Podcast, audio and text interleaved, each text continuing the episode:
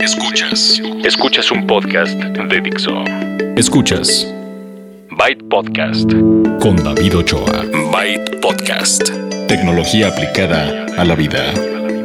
Por Dixo. La productora de podcast más importante en habla hispana. Byte Podcast 523. ¿Qué tal? ¿Cómo están? Sean bienvenidos y bienvenidas a la edición 523 de Byte, tecnología aplicada a la vida. Yo soy David Ochoa y como cada semana les traigo información tecnológica, tendencias.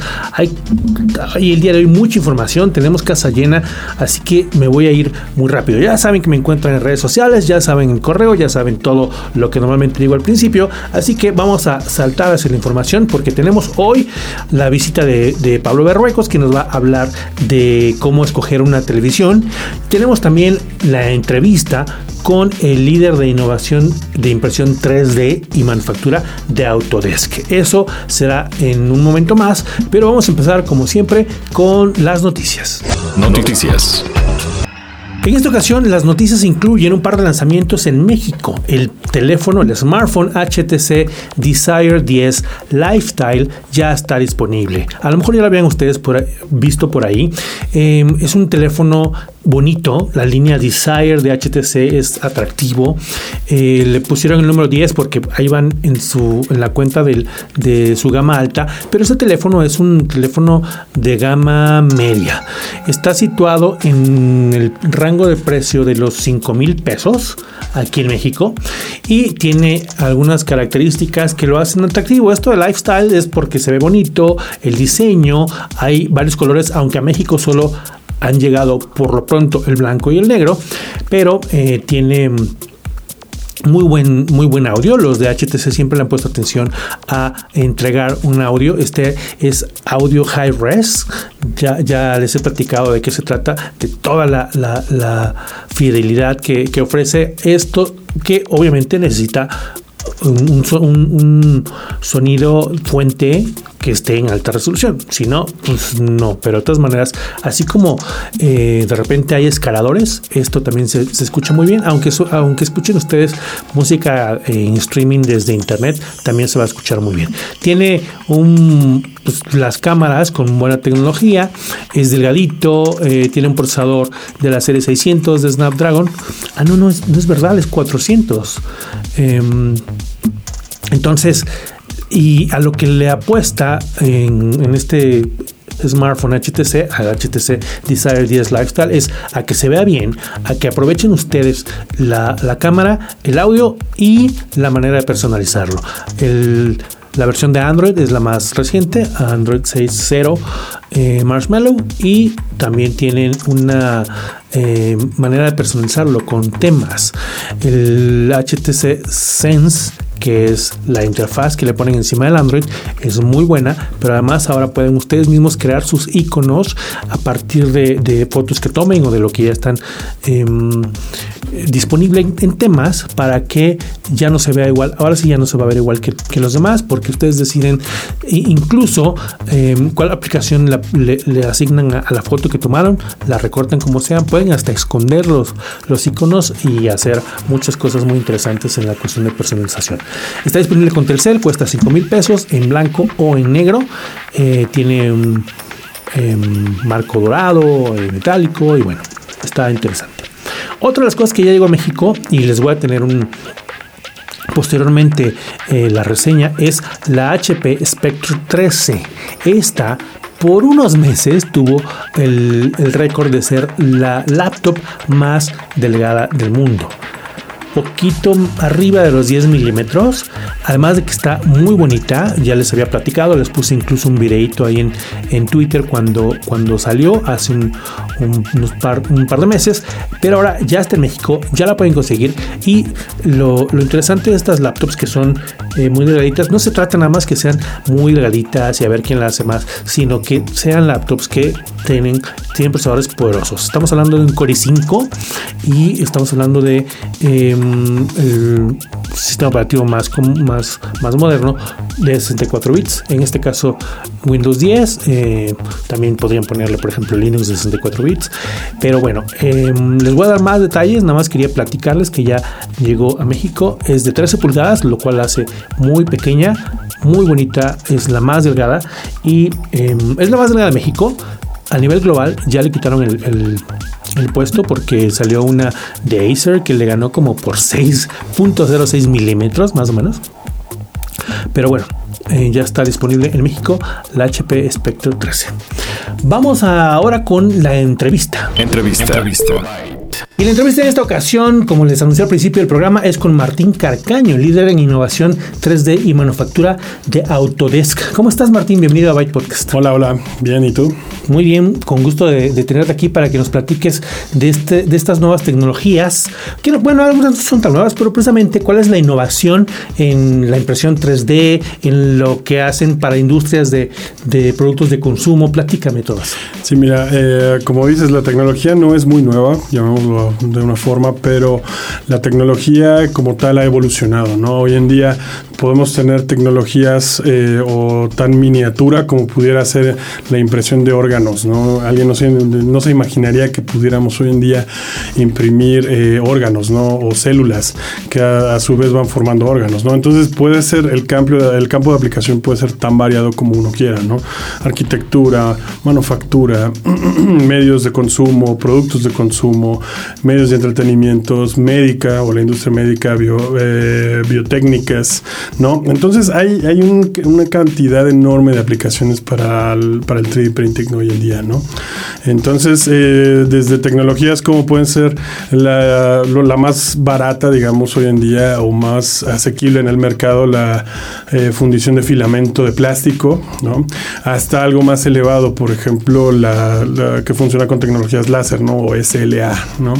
Que entonces ya, ya maneja distintos espesores, distintas eh, capas, digamos que puedes tener distintas tolerancias, ¿no? Más pequeños, más grandes, en fin, ¿no? Todo depende del aplicativo que vas a tener, ¿no? En dónde se van a poder aplicar. ¿Y cuál es el papel de Autodesk en todo esto?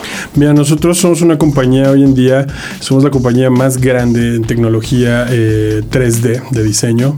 Somos una compañía que tiene más de 10 millones de usuarios en el mundo. Somos una somos la compañía que innovó en la primera, digamos, tecnología CAD o de diseño en, la nube, ¿no? Con distintos productos.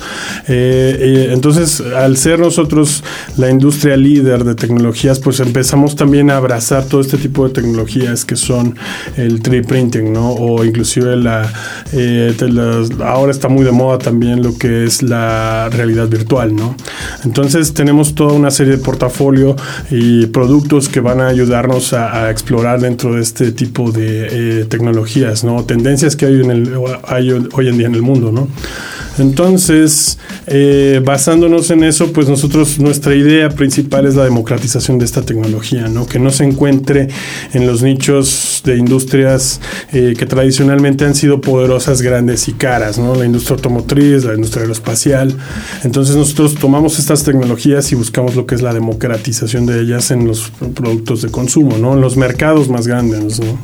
Eso significa, y, de hecho para allá iba, mi siguiente pregunta, que ya estamos en el momento en que cualquiera puede eh, tener acceso a, esto, así como va uno a imprimir la tarea al al cibercafé, a lo mejor va uno a un lugar en donde le hacen ya su modelo en 3D, impresión 3D. Sí, claro, digo, hoy en día tienes la, capacidad, ¿no? Puedes contar con plataformas accesibles. Eh, hoy en día inclusive ya no es una prioridad el poder de cómputo dentro de que tú tengas una computadora monstruosa para correr estas aplicaciones, ¿no? La nube ha solucionado parte de eso.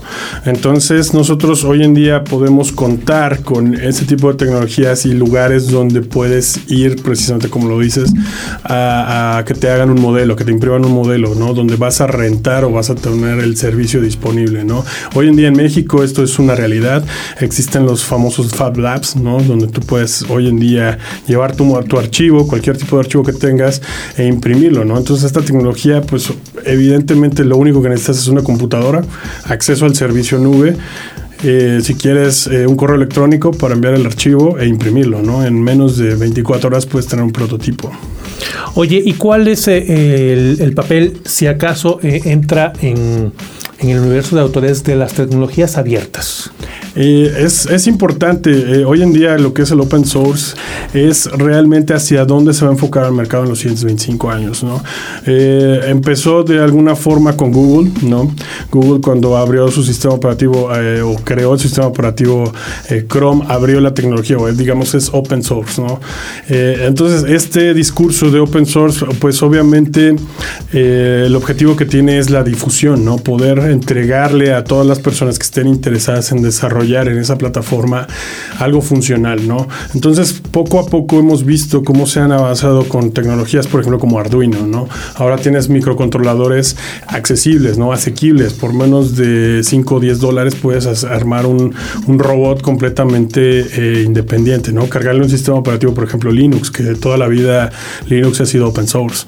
Entonces, eh, es, un, es un camino que nosotros, eh, si bien tenemos cierta iniciativa para abordar esto en los, productos de consumo con plataformas abiertas para personas que son creativas, ¿no? Por ejemplo, tenemos todo esto que es el One 2 3D Catch, el One 2 3D Remake, el One 2 3D em, eh, Design, que son plataformas que son precisamente abiertas o digamos de alguna forma gratuitas para que cualquier persona pueda empezar a diseñar en cualquier dispositivo, ¿no? Inclusive no es necesario tener una PC o una Mac o un sistema operativo de alguno de estos tipos, ¿no? Pues eh, incluso utilizar aplicativos dentro de tu iPad o dentro de tu tablet, Android, es decir, es multiplataforma, ¿no? Entonces eh, es un mercado que es, es el más masivo realmente, es el más grande que existe y es el que también de alguna manera nosotros nos acercamos con, con estas tecnologías. Muy bien. Ya para, para terminar, ¿qué es lo más quisiera decir loco, pero, pero eso es como muy extenso. ¿Qué es lo más interesante o peculiar que has visto creado eh, con tecnología de impresión 3D? Mira, hemos visto cosas bastante, eh, digamos, innovadoras. Hemos visto desde un coche enteramente hecho con 3D printing, ¿no? un coche de escala real.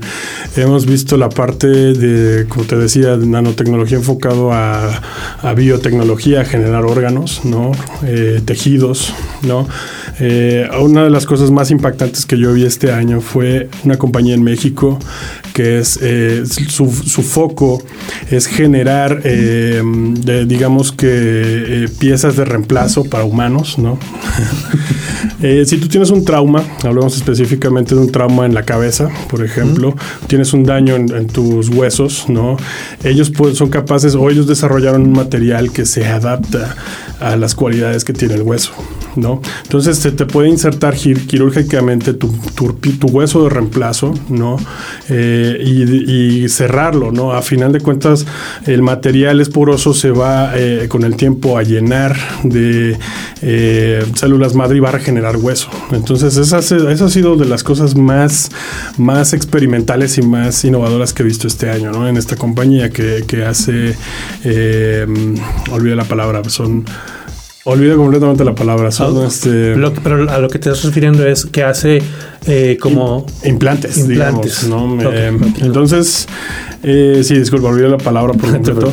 eh, pero eso es de las cosas más, más, más innovadoras que he visto este año, ¿no? Suena muy interesante eh, y estaba pensando en que en algunos años vamos a, así como hay refaccionarias de autos, refaccionarias de, de humanos, ¿no? Exacto, ¿no? Pues eh, si tienes algún trauma, algún accidente, ya no es inclusive, eh, o en los siguientes próximos, los próximos años ya no va a ser tan eh, imperativo que te corten un, un, miembro, ¿no? Vas a poder generar un reemplazo o digamos que hacia allá se está encaminando la tecnología, ¿no? Son malas noticias. Muchas gracias por, por acompañarnos, Martín, y por platicarnos acerca de esta tecnología. Ojalá que cuando tengan alguna innovación, algún nuevo producto en auto vengas de nuevo y nos platiques más. Por supuesto, digo, aquí estamos a la orden y en cuanto a cualquier invitación, adelante, ¿no? Muchas gracias. Martín Carcaño, líder de innovación 3D y manufactura de Autodesk, por estar aquí en Byte Podcast. Hardware. Y como les platicé al principio, vamos a platicar con Pablo de Recos de Televisores Smart TV. ¿Cómo estás, Pablo? Qué gusto tenerte aquí en Byte. Muy bien, un gusto, David. Desde hace algunos años nos conocemos, hemos estado eh, todo el tiempo pues en lo mismo de tecnología, viendo tendencias y todo. Y ahora quiero que me platiques pensando en alguien que va a escoger una televisión, ya ves que vienen el buen fin y viene el aguinaldo, vienen las vacaciones, todo el mundo quiere tener dinero y gastarlo. Los que se quieren comprar una televisión, ¿qué deben ver? ¿En qué se debe fijar quien quiera una nueva televisión? Pues mira, tú, tú y yo lo hemos visto justamente como lo decías, ¿no? Hemos conocido todo el desarrollo de las nuevas pantallas y cómo son los diseños, etcétera. Tú cuando entras a una tienda, lo primero que te fijas muchas veces es el diseño. Inmediatamente la siguiente imagen sería ver cómo se ve la, imagen dentro de esta pantalla, ¿no? Entonces, si yo te digo que una pantalla eh, que tiene pues, todas las características de una muy buena pantalla, ya las tienes pero a un muy buen precio, eso ya es un gran avance, ¿no? Claro. ¿Qué quiere decir? Que, eh, por ejemplo, Vicio ahorita está manejando eh, la serie D, que va de, los 30, de las 32 pulgadas a las 50 pulgadas. Entonces yo creo que el tamaño es bastante decente para una persona común y corriente que quiere poner ahí su pantalla. La de 50 está bien buena, ¿eh? Está Me muy tocó bien. probarla, está increíble. Está muy bien. Entonces, eh, si te digo que el precio va de los 4 mil a los 10 mil pesos, ahí es donde abres los ojos y dices, mira, esto es interesante. ¿Y qué tiene? Pues tiene lo mismo que todas las otras pantallas. Es una pantalla Full HD que tiene dos tecnologías muy interesantes, lo que es la luz trasera de gama completa, que es, eh, imagínate tú que un panel lo divides en 12, uno de los paneles de la pantalla, que se va iluminando según se va iluminando la, la- la imagen que estás viendo. Entonces, lo interesante de esto es que los negros siempre van a ser negros. ¿Qué Tal quiere decir? cual. No vas a ver nada distorsionado, no vas a ver fantasmas ni nada por el estilo. También está Clear Action eh, 240 que te permite eh, pues, procesar de alguna forma la imagen para que la puedas ver sin, sin que se vean los fantasmas, digamos, en, en la misma imagen. ¿no? Entonces está muy interesante porque también tiene Wi-Fi. Entonces tú simplemente con, eh, oprimes un botón en el, en el control remoto y entras directo a, pues ya sea Netflix, por ejemplo, que es- eso es maravilloso, créeme que es, es una gran solución, o a cualquiera de las aplicaciones que tiene. Son muchas aplicaciones que puedes tener, por ejemplo, Facebook, eh, Twitter, Spotify, etcétera. Que es una característica de las Smart TVs, ¿no? Exactamente. Entonces, yo creo que eh, por el- el- la calidad y el precio, yo creo que pues, es una muy buena opción. Y hoy en día puedes encontrar cualquier pantalla vicio, ya sea en Walmart, ya sea en Bodega Horrera, también en Amazon.com.mx, en eh, donde más también, este, en clubs. También lo puedes encontrar. Como Costco, Sam's y eso. Entonces, este, pues está mar- maravilloso la idea, ¿no? De, de- de poder tener tu televisión incluso hasta que te la lleven a tu casa para que no tengas que estarte peleando con, en- con el coche. Si no tienes coche, pues imagínate. Claro, claro, muy bien para estas épocas. Y yo creo que, que además de que tiene un buen precio, yo creo que viene la, la temporada en que igual y hasta la encontramos en oferta o algo así. ¿no? Seguramente ahora en, en- ahora que viene el buen fin, seguramente van a tener alguna buena promoción. Yo los invito a que estén muy pendientes de las redes sociales, que es eh, vicio.com.mx o directamente también en, en Twitter o en Facebook como Vicio México, es con Z. Entonces estén pendientes porque seguramente van a tener alguna promoción, ya sea ellos o directamente los, los distribuidores. Oye, ¿y tú qué prefieres? Eh, pensando también en, en que nos están escuchando algunas personas que se están preguntando, ¿Full HD o 4K? Pues mira, ahorita la serie D es Full HD. La 4K, fíjate que es maravilloso, pero, pero no hay contenido hecho en 4K. Entonces ese es un gran problema, ¿no? Yo creo que ahorita un buen momento, sobre todo para ver bien las cosas. O sea, no vas a tener la, calidad de 4K, que también hay una serie que ahorita no está en México, eh, pero... eh, pues, yo creo que vale la pena eh, tener una calidad bastante decente en, en la imagen. Y este, pues bueno, ya si quieres una 4K, pues el precio es mucho más elevado. Hay también varias ofertas y varias. Pero entonces la cuestiones. relación eh, precio y lo que obtienes, eh, tu Es- recomendación es la serie de... de- Yo creo que es bastante interesante para que todos aquellos que quieran invertir poquito y que se quieran ahorrar una, una lana para estas fechas, yo creo que es una muy, muy buena opción.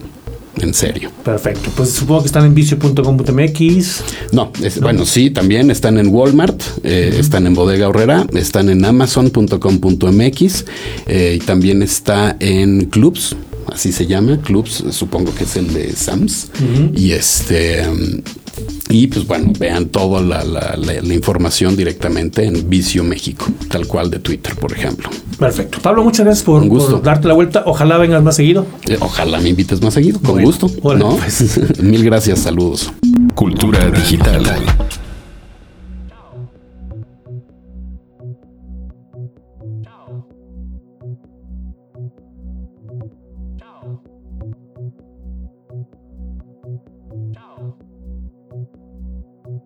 La semana pasada hubo un, em, un problema, hubo un ataque a algunos servidores en Internet que hicieron que por varias horas del día la gente en Estados Unidos y después a nivel global no tuviera acceso a varios de los servicios comunes, por lo cual fue muy notable que había algún problema. Se trató de un ataque que nos impidió acceder a Twitter, en algunos casos a Spotify, en algunos casos a Netflix y a varios servicios. Y este ataque, hecho por cibercriminales, fue em, un ataque que ya conocíamos, el tipo de ataque que ya conocemos denominado negación de servicio. En este caso, negación de servicio distribuida por sus iniciales en inglés DDoS.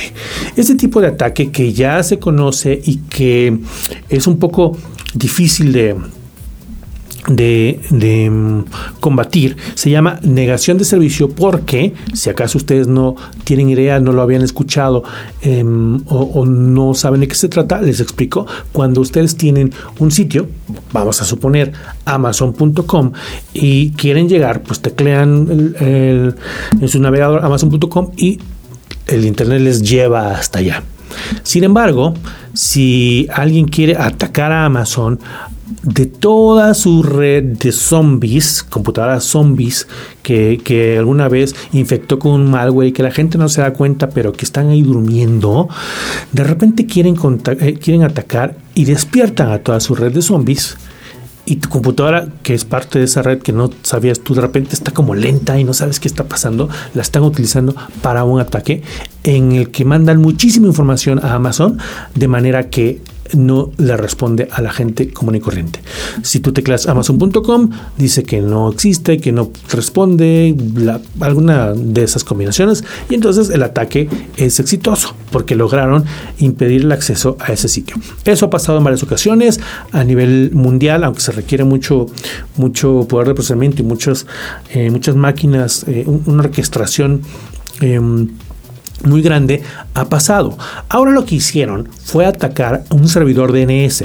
El servidor DNS es el, el que traduce de amazon.com a 10.14.220.18, que es en realidad la máquina en donde está Amazon. Pero como no nos vamos a aprender ese nombre desde hace muchos años, desde el principio del Internet, eh, no nos vamos a aprender el número, entonces hicieron una tabla de conversión. Bueno, cada vez que alguien quiera eh, llegar a amazon.com, lo diriges a 10.14.228.18. Ven, es tan difícil aprender que ni siquiera dije los mismos números.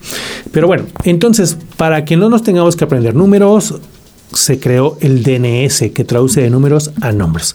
Más bien al revés, de nombres a números. Entonces, cuando nosotros tecleamos amazon.com, yahoo.com, google.com, lo primero que hace el navegador es ir a consultar al servidor DNS qué número tiene esa máquina, qué número tiene ese servidor para llevarnos a donde le pedimos. Ahora lo que hicieron fue atacar a una empresa que se dedica a hostear servidores DNS que le da servicio a todos estos que les nombré al principio, a Netflix, a Twitter, a em, Spotify y todos ellos. Entonces, con ese ataque, atacando esa, esa máquina, lograron que se cayeran varios servicios. Probablemente sea una, una, especie de prueba de concepto. Probablemente estén preparándose para algo grande. Los rumores dicen por ahí que, que las elecciones de Estados Unidos son, un buen em, objetivo. Pero lo que llama la atención en esta ocasión es que en lugar de utilizar esta red de computadoras zombies que están ahí dormidas y que de repente despiertan para hacer este tipo de ataques, ahora la modalidad fue infectar el Internet de las Cosas. El Internet de las Cosas tan llevado y tan traído y que les he comentado que ayuda a que se comuniquen máquinas entre ellas y tengan em, algo que ofrecernos, por ejemplo, un servicio, por ejemplo, que en casa puedas cambiar el termostato, que puedas abrir remotamente la, la puerta del garage, y va, va, avanzando el Internet de las Cosas, va incluyendo una especie de inteligencia que te permite también que varias, varias de estas máquinas interactúen y no tengas tú que tomar decisiones, sino programarlas. Decirles em, si baja la temperatura, aunque esté aunque esté yo o no esté, pues prepara el termostato, si pasa esto, haz lo otro, etcétera. Todo eso ya existe. Ahora, hay, hay algunos de estos aparatos que la gente compra, conecta a internet, están conectados todo el tiempo a internet y no le cambia los usuario y password que viene por default. En algunos casos trae una, eh, una, contraseña muy fácil o una por default que ya todo el mundo sabe. Y entonces muchos de los aparatos conectados a Internet alrededor del mundo han sido secuestrados, han sido atacados de, eh, de esta manera, infectados para que en el momento que lo requieran los criminales sea su nueva eh, modalidad sea su nuevo ejército para hacer este tipo de ataques de negación. Cuando necesitan muchas máquinas eh, en Internet que manden información para atascar los servicios que quieren tumbar, ahora lo están haciendo con esta red de, de botnet, esta red de robots basadas en el Internet de las Cosas. Si ustedes quieren, podrían poner su granito de arena haciendo dos cosas. En el primer escenario que les di, chequen que su computadora no sea una de las que son zombies que están em, eh, sin que ustedes lo sepan, siendo parte de esta red, pónganle un, buen eh, anti-malware, busquen y, eh, un antivirus y chequen ¿no? varias eh, opciones para que se aseguren que no está infectada, que no está durmiendo. Porque este tipo de malware, este tipo de, virus, por ponerle un nombre genérico, pues ya no te borran el disco duro, ya no te hacen nada, porque lo que quieren es que no te des cuenta que estén ahí y despertarse cuando los criminales quieran. Por otro lado, si ustedes ya han sido de las personas que instalan cámaras o varios dispositivos en el Internet de las Cosas, en, su casa o en su oficina y eh, están obviamente conectadas todo el tiempo, verifiquen que no tengan el usuario y password por default. Vayan y cámbienle eh, la contraseña, el usuario, eh, para que no contribuyan también a esto que nos dejó por varias horas sin algunos servicios, pero sobre todo nos dejó em, no, yo creo que perplejos es una exageración, pero sí ah, un poco asombrados porque eh, nos están demostrando que en todos los, casos, cuando hay algo que, que significa un avance, van a ir los criminales y van a buscarle la manera de aprovecharlo negativamente. ¿no? En este caso es eh, triste que haya pasado, pero el efecto es real. Nos dejaron varias horas sin, sin internet en algunos casos y ya saben que nunca faltan los memes. Aumentó la productividad, pero ese no es el asunto. Si ustedes quieren...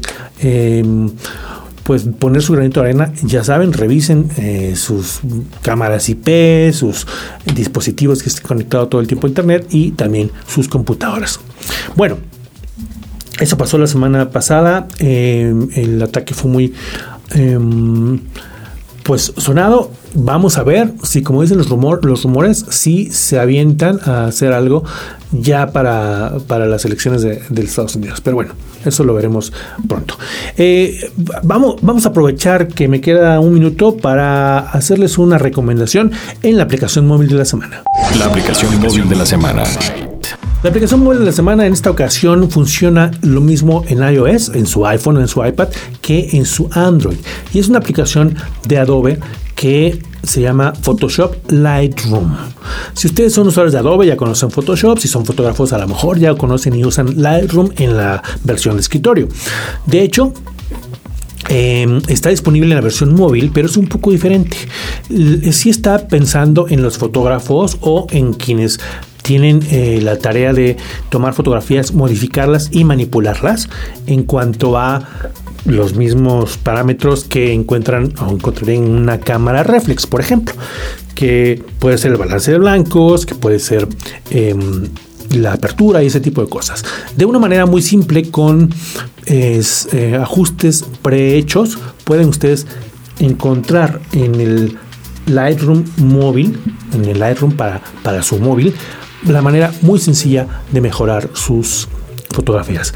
Em, En Android y en iPhone está disponible, aunque tiene algunas funciones diferentes, pero son muy buenas, sobre todo pensando que es una aplicación gratuita. Si ustedes quieren agregarle algunas funciones extra, pues tendrán que pagar una suscripción, la versión premium, etcétera. Pero como está gratuita, yo la estuve probando y por ejemplo, por ejemplo, el iPhone que no toma malas fotos, en, el caso de, em, fotos de noche o fotos con iluminación dispareja, a veces no sabe para dónde apuntar el iPhone. Con el Lightroom tienen mucho mejor opción en un iPhone de tomar las de tomar y luego modificar eh, la, fotografía. Entonces, la encuentran para iPhone y la encuentran para Android. Se llama Adobe Photoshop Lightroom. Es gratuita y es la aplicación móvil de la semana del episodio 523 de Byte Podcast que llega a su fin. A ver si luego platicamos acerca del, Nintendo Switch que... Em, pues no sé si ustedes váyanme diciendo si les gustó o no les gustó y yo les voy a dar mi, mi eh, posición la próxima semana. estaba ahorita platicando con Aldo que es fan de Nintendo y que me decía que está un poco decepcionado. Vamos a ver si es su caso. El Nintendo Switch es esta nueva consola que se acaba de anunciar, todavía no está, pero ya, se anunció y vamos a hablar de ello más adelante. Por lo pronto, yo les quiero recordar que este podcast está licenciado bajo Creative Commons, atribución no comercial, licenciamiento recíproco 3.0. La música es cortesía de Jamendo y se produce aquí en Dixo. Yo soy David Ochoa, los espero la próxima semana. Gracias y Byte. Dixo presentó Byte Podcast con David Ochoa. El diseño de audio de esta producción estuvo a cargo de Aldo Ruiz.